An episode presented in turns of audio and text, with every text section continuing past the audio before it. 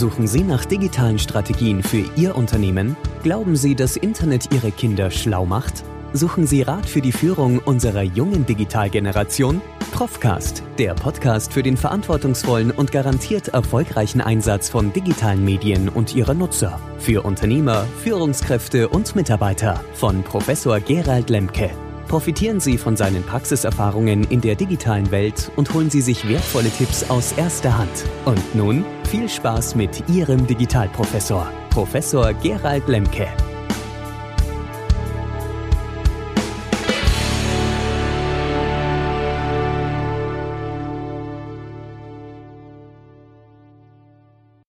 Ein großes Hallo. Ich freue mich, dass Sie die Zeit nehmen, um sich äh, mit diesem Thema und mit diesem Video kurz zu beschäftigen. Und aus den äh, letzten Videos und vor allem Podcasts, die ich ja schon seit sieben Jahren betreibe, ähm, gibt es immer wieder zahlreiches Feedback. Und aus dem letzten Video konkret gab es das Feedback, sei, es sei jetzt zu wissenschaftlich formuliert.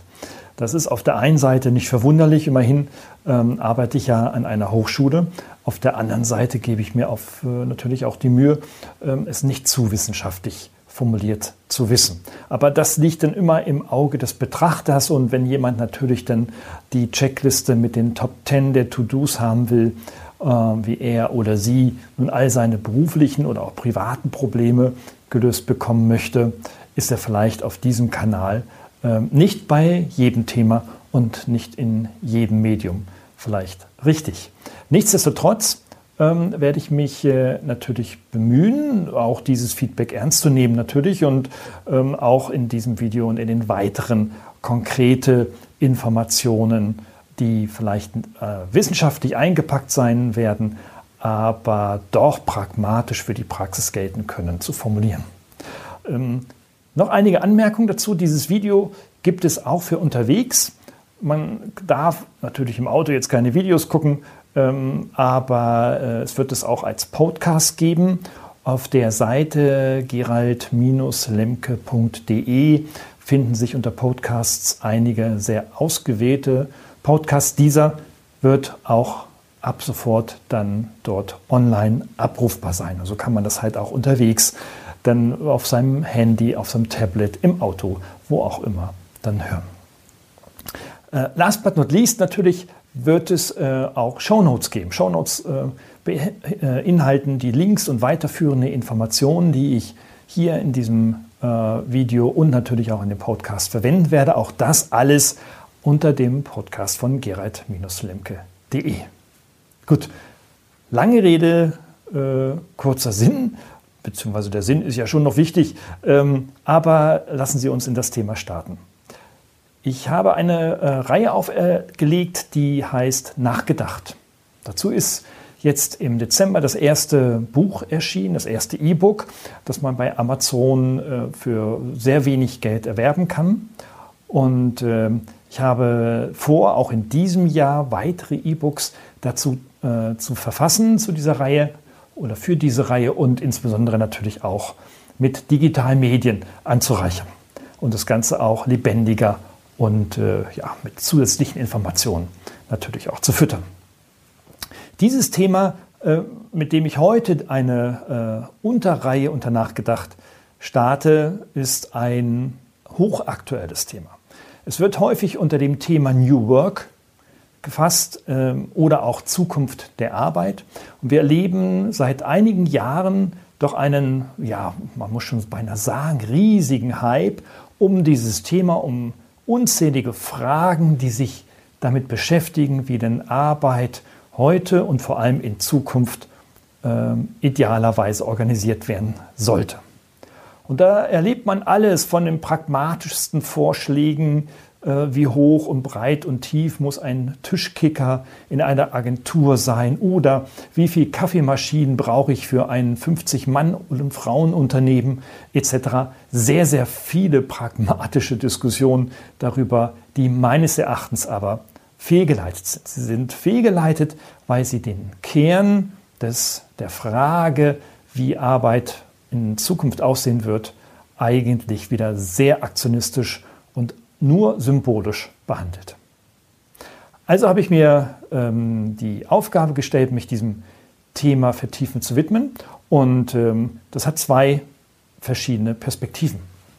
Die eine Perspektive kommt aus meiner Beobachtung und den zahlreichen Gesprächen mit Unternehmen, ähm, die ich führe und äh, in der es immer wieder um Fragen geht und um Diskurse geht. Mensch, Junge, kannst du mir mal sagen, da kommen jetzt so junge Bewerber zu uns und die haben ganz unterschiedliche Vorstellungen, die wollen nur Urlaub haben. Manche kommen an und sagen, ja, also ich mache die ersten drei Monate erstmal ein Sabbatical. Andere sagen, ich kann das Projekt nicht beenden, ich muss jetzt erstmal auf ein Festival und danach eine Woche chillen. Äh, wieder andere sagen, naja, also mit 80.000 äh, Bruttogehalt wäre ich schon erstmal zufrieden und da reden wir von einem 21-jährigen Bachelor-Absolventen. Also wir sehen, dass hier Unternehmen doch auf äh, ja, seltsame Wunschvorstellungen aus ihrer Perspektive zunächst erstmal treffen und äh, mit sehr viel Unverständnis reagieren. Menschen in einem und Entscheider in einem Großunternehmen mögen hier vielleicht noch höhere Spielräume haben. In mittleren bis kleinen Unternehmen sind diese Spielräume, insbesondere die finanziellen, natürlich sehr eng. Und auf der anderen Seite erleben wir junge Leute, ich natürlich auch mit Absolventinnen und Absolventen unserer Hochschule, dass ähm, hier die Erwartungen an neue Arbeit, insbesondere was die, die äh, Integration ihrer Wertevorstellungen in den Arbeitsprozess und in die Arbeitskultur angeht, ähm, mittlerweile nicht mehr mundtot sind, sondern dies auch laut artikulieren. Also was Greta Thunberg für die Ökologie ist, für die ökologische Sensibilisierung auf unserer Welt als Symbolfigur betrachtet, fehlt zu diesem Thema noch. Die Stimmen werden lauter, aber es gibt noch keine Force, noch kein Core-Team dafür, die sich mit diesen Fragestellungen aus der Perspektive der jungen Leute beschäftigen. Aber vielleicht wird sich das ändern. Wir werden sehen. Ähm, warum ist also dieses Thema so, so Hype heute? Ähm, schaut man äh, sich äh, vertiefend da hinein, sieht man, das ist gar nicht so neu. Denn äh, Friedrich Bergmann hat bereits in den 70er Jahren die ersten Publikationen zu diesem Thema ähm, gemacht und äh, hat jetzt jüngst in einem Interview in der Zeit gesagt, Mensch, also seit 40 Jahren schreibe ich über das Thema Zukunft der Arbeit und wie Werte und Kulturwandel in Unternehmen aussehen sollte und müsste. Und erst heute, heute komme ich mit fast 80 Jahren zu diesem späten Ruhm äh, eines des sogenannten Early Adopters, also der, eines, der in dieser aktuellen Fragestellung quasi so der First Mover, der Erste ist, der sich damit beschäftigt, was aber in keiner Weise stimmt. Also es gibt schon viele Menschen vorher, Bergmann ist einer, wenn er auch als Gründer der New Work-Bewegung gilt, aber viele andere Menschen, die sich mit diesen Fragestellungen schon beschäftigt haben. Es ist also wahrhaftig nichts Neues. Aber wir sehen immer, wenn etwas Neues in die Welt kommt, braucht so etwas viel Zeit. Es braucht Anlässe, es braucht Symptome und es braucht auch Energie und Treiber, damit so etwas auf einmal in dem Bewusstsein einer Gemeinschaft auftaucht. Und so ist es jetzt auch. Das Bewusstsein ist da mit den jungen Leuten. Wir sehen äh, das Dilemma in den Unternehmen, wie sie mit diesen Wertevorstellungen von neuen Mitarbeiterinnen und Mitarbeitern umzugehen haben. Und wir sehen insbesondere auch eine Not, was den Fachkräfte- und den Führungskräftemangel ähm, in sehr vielen Unternehmen angeht. Zumindest was den qualifizierten ähm, äh, Mangel angeht. Ja, und ähm, dann habe ich mich mal in der Welt umgeschaut und insbesondere natürlich auch wieder mal in der Studienlage. Jetzt, Achtung, es wird wieder ein wenig wissenschaftlicher ähm, und, und nach Antworten gesucht, warum jetzt auch dieses Thema ähm, so gehypt wird. Und da sehen wir aus verschiedensten Quellen, dass ähm, äh, wir hier eine, doch eine, eine, eine besondere Not haben, insbesondere was den gesunden Umgang mit Mitarbeiterinnen und Mitarbeitern in Unternehmen angeht. Äh, da haben wir auf der einen Seite die Fluktuationsstudie von Deloitte aus dem Jahre 2019. Diese Studie ist insofern markant, als dass sie zeigt, dass über einen, äh, über einen langen Zeitraum 11 Prozent äh, in Deutschland die Fluktuationsrate besteht. Also diejenigen, die dazukommen und diejenigen, die gehen, davon dann die Quote sind 11 Prozent im Durchschnitt. Das heißt also, mehr als jeder Zehnte verlässt das Unternehmen, ohne dass ein neuer dazukommt. Wir sehen, dass hier auch in den Unternehmen insbesondere die Schlüsselposition, also die, wo kreative Leute, intelligente Leute, pragmatische Leute, ähm, nicht nur die mit dem Expertenfachwissen, aber auch die, dass diese Schlüsselpositionen immer schwerer zu besetzen sind. Und insbesondere, dass diejenigen, die das Unternehmen verlassen, eben genau jene sind, die man wiederum nicht findet. Ein großes, großes Problem für immer mehr Unternehmen. Wir sehen auch, äh, das zeigt diese Studie sehr schön in seinem Datenmaterial, die Kosten für die Unternehmen, insbesondere für die Wirtschaft. Pro Unternehmen bzw. pro fluktuierten Mitarbeiter oder Mitarbeiterin äh, kostet das einem Unternehmen durchschnittlich 15.000 Euro. Also da ist nicht die Abfindung mit involviert, dann würde es deutlich teurer bei den Führungskräften vor allem. Damit sind vor allem auch wieder die Ersatzbeschaffungskosten gemeint, äh, von der Stellenausschreibung bis hin zu Führung äh, von ähm, Vorstellungsgesprächen und ähnlichem. 15.000 pro Jahr. Wenn wir das bei 60 Millionen Mitarbeiterinnen und Mitarbeitern sehen, mal ganz, ganz hochgerechnet und aufgerundet, davon 10 Prozent, das mal 15.000, kommen wir zu einem stattlichen, doch, doch hoch äh, Milliardenbereich äh, an Schaden, der in der deutschen Wirtschaft entsteht, kumuliert. Die Deloitte-Studie geht auch den Gründen äh, hinterher. Warum äh, ist diese Fluktuation so? Warum steigt sie seit Jahren leicht, aber kontinuierlich? Und warum explodieren die Kosten insbesondere für die Ersatzbeschaffungen so? Und der Grund, wenn man die fluktuierten Mitarbeiter fragt, ist eine schlechte Mitarbeiterführung. Und damit haben wir den ersten Bezug zu, äh, als Motivation zu der New Work-Bewegung, die schlechte Mitarbeiterführung als Motiv von ansteigender Fluktuation und damit vor allem zu einem höheren Bewusstsein bei den Menschen, warum sie sich in Unternehmen nicht mehr wohlfühlen. Schlechte Führung, schlechte Chefs. Gehen wir weiter. Ähm, dann gibt es ähm, weitere Studien. Ich habe jetzt mal insbesondere noch mal in den Gesundheitsstudien ähm, mich umgeschaut. Hier zuvor das in der AOK als eine der großen Kranken, gesetzlichen Krankenkassen in Deutschland. Die AOK Gesundheitsstudie 2018 nennt sich Fehlzeitenreport die aufgrund ihrer Krankenlage und ähm, insbesondere Bescheinigungen, die Ärzte für Krankentage ausstellen, natürlich eine sehr fundierte Datenbasis haben, ähm, was in den deutschen Unternehmen los ist, insbesondere in den Arztpraxen und was dort vorgetragen wird und warum Menschen dort krankgeschrieben werden. Und hier auch eine, ein Alarmsignal. Ich hätte es nicht gedacht. Durchschnittlich 20 Fehltage pro Jahr pro AOK-Versicherten, und das sind einige, ähm, konnte diese Studie festhalten, 20 Fehltage pro Jahr. Nimmt man die 25 bis 30 Urlaubstage noch hinzu, ist also ein Mitarbeiter 50 um die 50 Tage äh, nicht da. Er nimmt sich also nochmal fast die gleiche Urlaubszeit für ähm, die Erholung von bestimmten pathologischen Symptomen. Was aber besonders auffällig ist, ist die Zunahme der psychischen Erkrankungen. 11,2 Prozent ist eine sehr, sehr auffällige Zahl.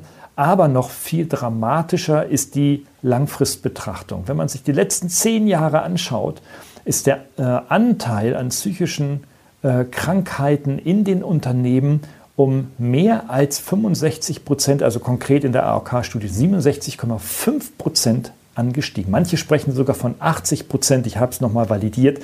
Also es sind 67,5 Prozent nach dieser Studie. Das scheint äh, die realistischste Zahl zu sein von allen, die da irgendwo draußen herumschwirren. Also nahezu fast drei Viertel von der Grundgesamtheit in den letzten zehn Jahren. Das ist eine immense, immense Zahl. Ähm, insbesondere was den Anstieg äh, angeht, da muss etwas nicht in Ordnung sein in der deutschen Wirtschaft, so würde ich sehen. Aber man muss es natürlich auch wiederum differenzieren. Natürlich ist in den letzten zehn Jahren der Umgang mit psychischen Krankheiten äh, längst kein Tabuthema mehr. Man geht eher auch zum Arzt. Auch wir Männer gehen zum Arzt und sagen, ja, wir haben da gerade Stress oder Burnout-Symptome und ähnliches. Und dann kriegt man da auch mal schnell eine Krankschreibung. Das muss man natürlich dann schon mit hinzuziehen. Und so ergibt sich dann eine Varianz. Und wenn man sie realistisch betrachtet, sehe ich sie dennoch irgendwo zwischen 50 und 70 Prozent. Ähm, denn in, äh, dem, in dem Anstieg der letzten zehn Jahre. Und selbst ein 50-prozentiger Anstieg ist ja noch enorm. Also wir sehen, dass Mitarbeiterinnen und Mitarbeiter unter dem, unter den Kulturen in ihren Unternehmen immer mehr leiden. Und äh, auch hier geht die AOK-Studie dann in eine Analyse hinein, fragt, ja, warum, was ist denn da passiert? Und äh, der Grund ist eine, Zitat, krankmachende Mitarbeiterführung, krankheitsfördernde Mitarbeiterführung, sagen sie, und vor allem ergänzend auch noch die destruktive Fehlerkultur. Tja, wieder haben wir das Thema Mitarbeiterführung, krankmachend sogar auch wenn es von der Krankenkasse wohl ein bekanntes, sehr bekanntes Wort ist, aber vor allem auch die destruktive Fehlerkultur. Also eine Fehler ist etwas Schlechtes. Jo. Gemeinsam mit der Deloitte-Studie, der, ähm, der Fluktuationsstudie, sieht man denn hier also schon eine ja nahe Nähe zwischen den Durchschnittswerten 11% Fluktuation in Deutschland ähm, durchschnittlich und 11,2 Prozent psychische Erkrankungen durchschnittlich. Aber der Anstieg insbesondere der psychischen Erkrankungen muss Alarm schelten. Ja, und dann drittens natürlich die allseits äh, und vielerorts bekannte Gallup-Studie. Die kennt jeder. Äh, der Gallup-Index, hier insbesondere auch die Version aus 2019, zeigt, dass auch nur 15 Prozent von Mitarbeiterinnen und Mitarbeitern in ihren Unternehmen volles Engagement bringen. Das ist nicht viel. Das ist ein Siebtel. Also ein Siebtel letztendlich macht volle Pulle in ihrem Unternehmen und bringt sich voll ein und hat vor allem auch eine hohe emotionale Bindung in dem Unternehmen. Während das bei 69 Prozent eben andersherum ist. 69 Prozent haben nach der aktuellen Gallup-Studie, und auch das ist kontinuierlich leicht gestiegen in den letzten Jahren, also quasi immer so in leichten Wellenbewegungen, in den letzten zwei, drei Jahren etwas angestiegen, sehen wir hier also fast 70 Prozent. Das sind rund 26 Millionen Mitarbeiterinnen und Mitarbeiter, die hier ähm, eine geringe emotionale Bindung haben und Dienst nach Vorschrift tun. Erschreckend. Darunter sind natürlich und leiden natürlich viele Leistungsträger.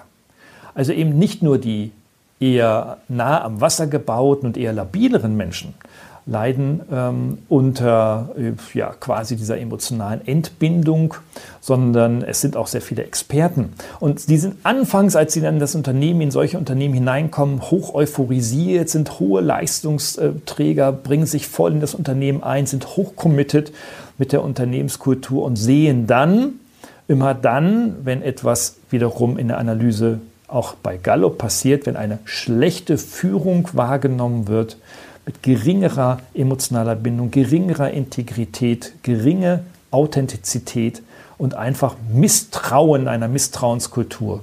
Das sind sehr viele von der Euphorie des Anfangs in eine frustrierte emotionale Haltung während ihrer Beschäftigung dort auftauchen. Drei Studien alleine genügen, um die ersten Zusammenhänge darzustellen, warum nun gerade in den letzten Jahren, in denen auch gerade diese Zahlen angestiegen sind, das Thema Zukunft der Arbeit und New Work so besonders wichtig ist. Ich sehe daraus eben zunächst erstmal kein volkswirtschaftliches Thema, auch kein makroökonomisches Thema. Ich sehe daraus einfach vor allem ein Führungsthema, der Umgang mit Menschen in Unternehmen. Und da kann ich ein Lied von singen. Denn in meiner beruflichen Karriere, und ich habe nun in jeglicher Form äh, und Abhängigkeitsverhältnisse und selbstständigen Verhältnisse gearbeitet, in Großkonzernen wie in Kleinstunternehmen und in mittelgroßen Unternehmen und habe hier exakt all das erlebt, was diese Studien sagen. Von psychischen Erkrankungen bis hin zu fluktuierendem Verhalten und bis vor allem zu einer emotionalen Entbindung und tatsächlich ich kann das aus eigenem Erleben bestätigen, schlechte Führung. Man muss schon in einem höheren Alter sein und sehr viel erlebt haben und eben auch nicht sehr nah am Wasser gebaut haben, einen starken Charakter und eine hohe Stressresistenz, wir nennen das ja auch Resilienz, besitzen, um heute mit solchen Umgebungen und Kulturen und Werten umzugehen. Die jungen Leute haben das nicht. Woher sollen sie es haben? Sie sind viel zu jung dafür. Das heißt also, wir sehen hier insbesondere bei den jungen Leuten hohes Fluktuationsverhalten. Meine Absolventen sagen, zwischen ein bis drei Jahre bleibe ich Unternehmen, dann sehe ich mal weiter. Sie bewerben sich woanders, sie sind in den sozialen Netzwerken aktiv und beginnen schon mit Anfang 20 hoch zu Netzwerken und sich von Personalberatern vermitteln lassen. Also, große, große Herausforderungen, die wir sehen, ähm, die nicht totgeschwiegen werden dürfen, die angesprochen werden müssen, um in unserer Gesellschaft einen Diskurs weiter voranzutreiben über die Art, wie wir in den Unternehmen mit Menschen umgehen. Und das wird das Thema in dem nächsten Video und Podcast sein. Nämlich, da möchte ich der Frage nachgehen. Erstens, wie gehen wir denn jetzt nun wirklich konkret mit den Menschen um, dass es zu solchen, ja, äh, ja, man muss schon beinahe sagen, demotivierten, äh, demotivierenden statistischen Zahlen und Studien kommen? Und vor allem auch der Frage, wie lässt sich denn so etwas ändern? Wo gibt es also Ansätze, wo gibt es Beispiele, wo gibt es Best Practices, ähm, wo in Unternehmen etwas gelungen ist, um solche Werte erst gar nicht aufkommen zu lassen, um vor allem auch Menschen wertzuschätzen, ihnen mit Vertrauen gegenüberzutreten und mit einer hochprofessionellen, wertschätzenden, menschenbezogenen und humanbezogenen Führung ähm, die Potenziale zu entdecken. Das wird das Thema in dem nächsten Video sein. Und ich würde mich freuen, wenn Sie dann wieder dabei sind und äh, bedanke mich jetzt erstmal für Ihre Aufmerksamkeit. Ich weiß, nicht alle bleiben bis zum Ende bei Online-Videos, aber diejenigen, die jetzt noch mit dabei sind, herzlichen Dank und äh, bleiben Sie dran am Thema. Ich werde es auch tun und werde äh, einiges dafür tun, um Sie da weiter auf dem Laufenden zu halten und den Diskurs und den Dialog weiter anzuregen. Bleiben Sie munter, stecken Sie den Kopf nicht in den Sand, es geht weiter, so oder so aber vielleicht mit einer etwas besseren Arbeitswelt. Tschüss. Hat Ihnen dieser Podcast gefallen? Dann freue ich mich über eine Bewertung oder eine Weiterleitung in Ihrem Netzwerk. Oder abonnieren Sie diesen Podcast zum Beispiel bei iTunes oder registrieren Sie sich für meinen kostenfreien Newsletter.